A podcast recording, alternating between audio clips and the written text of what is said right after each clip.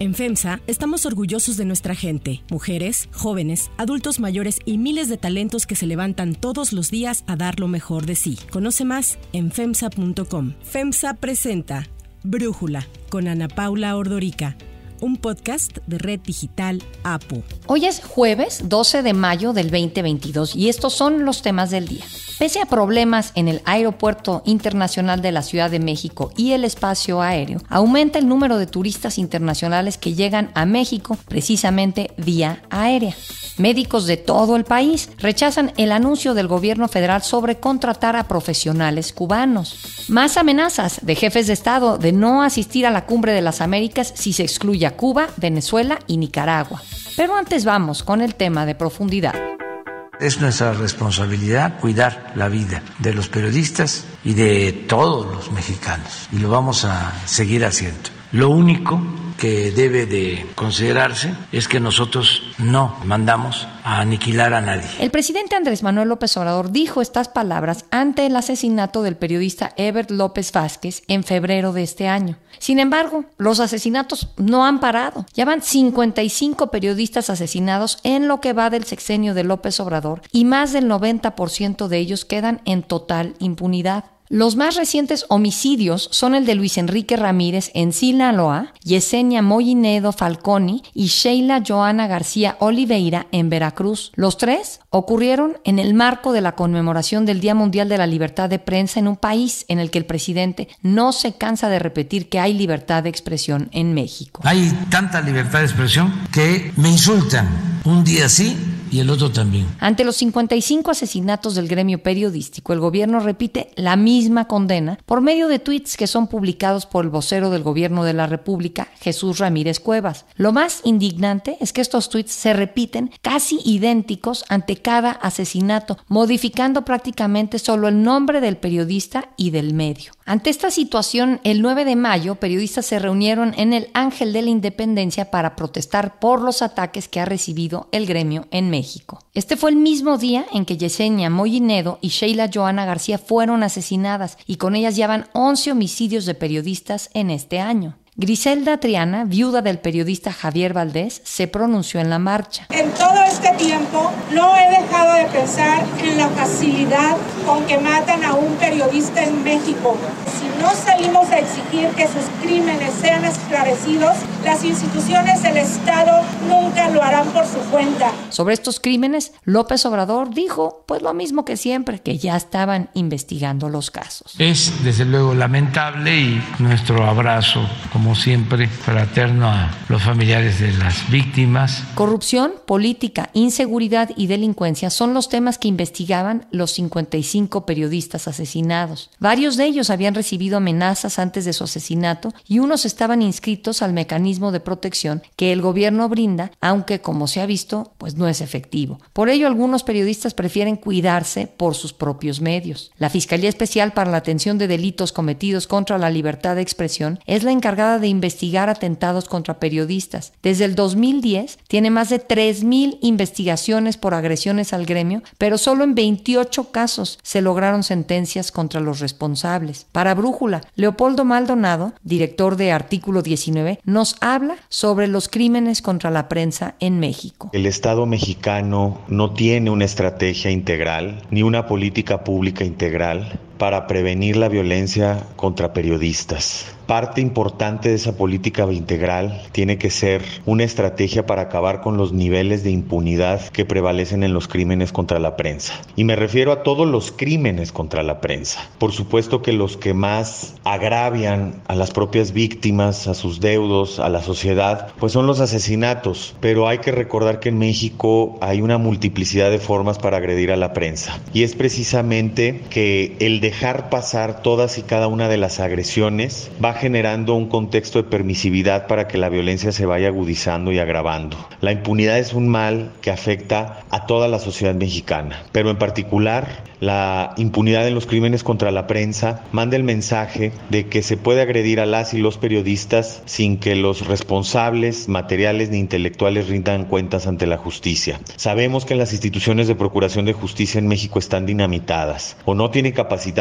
o son utilizadas políticamente por sus titulares para fines que no son el bien común. Esto se refleja evidentemente en los crímenes contra la prensa porque además de que la impunidad es funcional para los grupos de poder fáctico y formal, también es funcional la censura. Y mientras se manda el mensaje de que habrá mayor censura, habrá mayor violencia contra la prensa, el silencio se seguirá imponiendo y la sociedad terminará perdiendo un derecho fundamental para la construcción democrática de México, el derecho a la información. Varias otras organizaciones internacionales se han pronunciado. La Oficina en México del Alto Comisionado de Naciones Unidas para los Derechos Humanos y ONU Mujeres publicaron un comunicado sobre el peligro que corren las mujeres periodistas en México. Reporteros Sin Fronteras calificó a México como el país más mortífero para ser periodista y Human Rights Watch lo pone como el segundo, solo después de Ucrania. La Sociedad Interamericana de Prensa, la CIP, llamó a la comunidad internacional para exigir al gobierno de México detener los crímenes contra periodistas. Además, una delegación internacional de la CIP viajará a Estados Unidos para hablar, entre otros temas, sobre la violencia contra el periodismo mexicano con legisladores estadounidenses y con el secretario general de la OEA, Luis Almagro. El embajador de Estados Unidos en México, Ken Salazar, también se pronunció y tachó de cobardes y malvados los homicidios. Dijo que la libertad de expresión está bajo ataque y exige una respuesta urgente para terminar con la violencia contra el gremio periodístico. Además, el embajador de la Unión Europea en México, Gautier Miño, respaldó a los periodistas y defensores de derechos humanos en México condenando los crímenes.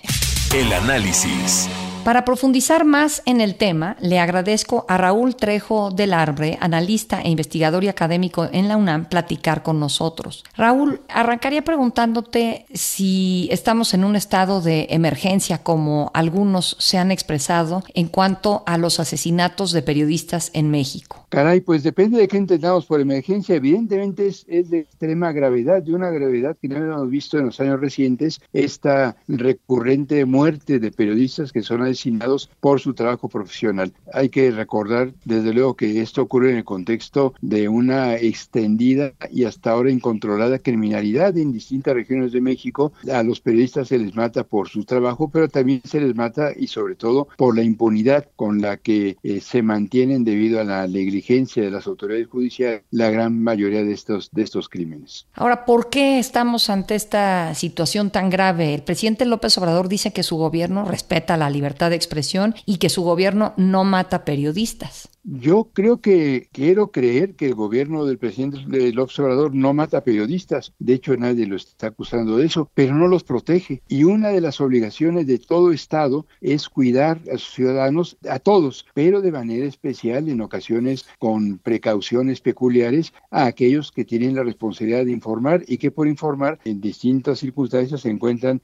en situaciones de riesgo. En México tenemos una ya larga historia de crímenes en contra de los periodistas esto desde luego no es un asunto nuevo. Desde hace por lo menos 20 años esto se agravó y hay a veces docenas, a veces un poco menos de asesinatos de informadores cada año. Pero mal que viene en los años recientes se ha ido construyendo una institucionalidad para proteger a los periodistas. Hay muchos defectos en el mecanismo de protección a periodistas que depende de la Secretaría de Gobernación, defectos que vienen de gestiones anteriores, pero en este gobierno no solamente no se ha hecho nada para limar y para mejorar el, funcionamiento de esas instituciones para proteger a los periodistas, sino que esto ha empeorado. El presupuesto para la protección de los periodistas es hoy menor que en años anteriores. La coordinación de las autoridades judiciales funciona peor que en secciones anteriores y lo digo a partir del testimonio de periodistas que tienen que ocultarse, que tienen que cambiar de localidad para no ser víctima de la delincuencia organizada. Todos estos apoyos que tiene la obligación de, de proporcionar el Estado mexicano a través del gobierno federal no funcionan. Así que ya que las explicaciones del presidente López Obrador son insuficientes, su gobierno está incumpliendo con la obligación específica que tiene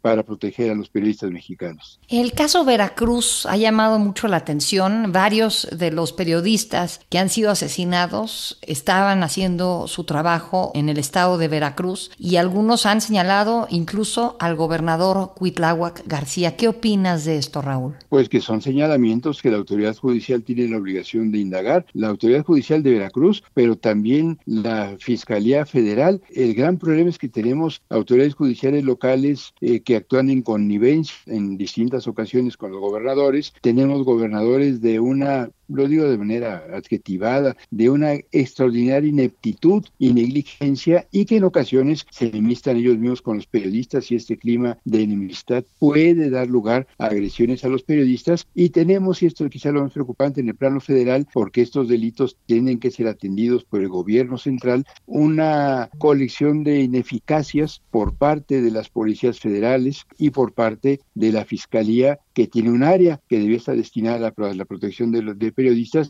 que no funciona. No digo nada nuevo, sí, solamente menciono la demostrada incapacidad del fiscal Alejandro Jerez Manero para proteger a la sociedad mexicana. Está muy ocupado en sus revanchas personales, en sus asuntos individuales y hasta ahora, y esto no va a cambiar, no ha demostrado tener capacidad para proteger a la sociedad mexicana, incluyendo a sus periodistas. Por otro lado, una cosa creo es la impunidad y la otra es el discurso del presidente que que si bien te arrancaba diciendo, pues no estamos diciendo nadie que él apretó el gatillo, él jaló el gatillo, pues, pero sí, no sé si lo que hace en las mañaneras, cómo se refiere a los periodistas, la sección del quién es quién en las mentiras, asusan y envalentonan a quien pues siente que puede asesinar impunemente en México a un periodista. No sé si ocurra así, espero que no, pero sí puedo afirmar con toda certeza, primero, que el presidente aborda de manera forzada y con extraordinaria negligencia los asuntos ligados a los crímenes de periodistas. Él no habla de manera espontánea de estos asuntos cada que ocurre un asesinato de periodistas. Son los reporteros que van a las conferencias de prensa matutinas quienes le preguntan sobre este asunto y responde con disgusto, como si fuera una agresión a él, repitiendo que habrá justicia, que habrá averiguaciones con lugares comunes que ya no satisfacen la, la indignación de muchos informadores y por otro lado está la manera como el presidente se refiere a la prensa que lo cuestiona, que es cada vez más y de manera con frecuencia sólida, las indagaciones de periodistas que dan a conocer malos manejos de la actual administración, errores del gobierno, posibles hechos de corrupción o por lo menos de tráfico de influencias, le incomodan tanto el presidente López Obrador que a partir de esta incomodidad construye este discurso que todos conocemos y deploramos de descalificación a la prensa. Yo no sé, no tengo elementos para decir si los crímenes que han ocurrido en los, en los años y meses recientes se han inspirado en el discurso del presidente, quiero suponer que no, pero sí sé que ese discurso de animosidad del presidente en contra de los informadores y de medios de comunicación pone en situación de vulnerabilidad a muchos informadores destacados y a otros menos conocidos, dificulta mucho más el desarrollo de una prensa y de medios de comunicación independientes y críticos y